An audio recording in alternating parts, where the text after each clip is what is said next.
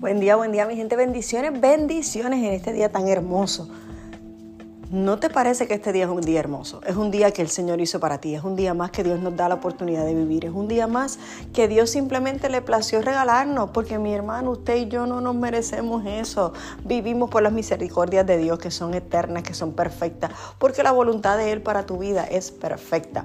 Pero mira, quiero compartirte hoy algo que he observado en los últimos años, sobre todo hace unos dos años yo te diría, y es algo que me preocupa en el aspecto ministerial. Muchas veces nosotros batallamos con distintas cosas, situaciones emocionales, situaciones económicas, situaciones familiares, y, cuando realmente creemos y, y, queremos dedicarnos a Dios y orar por esas situaciones que estamos pasando, lo hacemos de una manera increíble. ¿Qué no hacemos? Oramos, ayunamos, servimos, nos movemos, eh, buscamos la dirección de nuestros líderes espirituales, buscamos la dirección de Dios, buscamos y hacemos lo que nos toca hacer porque creemos y estamos en una situación complicada que solo Dios nos puede ayudar. Pero muchas veces una vez esa situación se resuelve, ese proceso que Dios nos permitió pasar, eh, las cosas cambian drásticamente. ¿Sabes cuál es uno de los temas que más me ha preocupado en estos últimos dos años, año y medio? El dinero cómo el dinero puede cambiar las personas. Uy, es un tema delicado. Claro que es un tema delicado.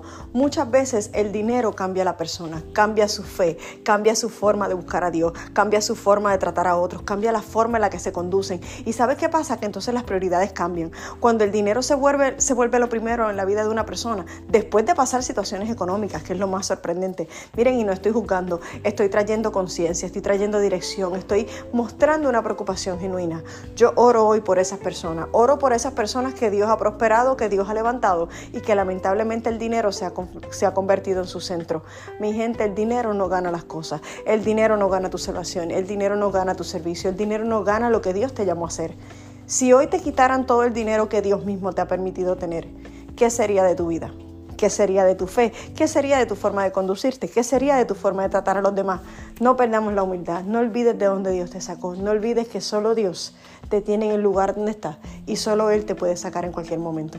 Lindo día, mi gente, bendiciones.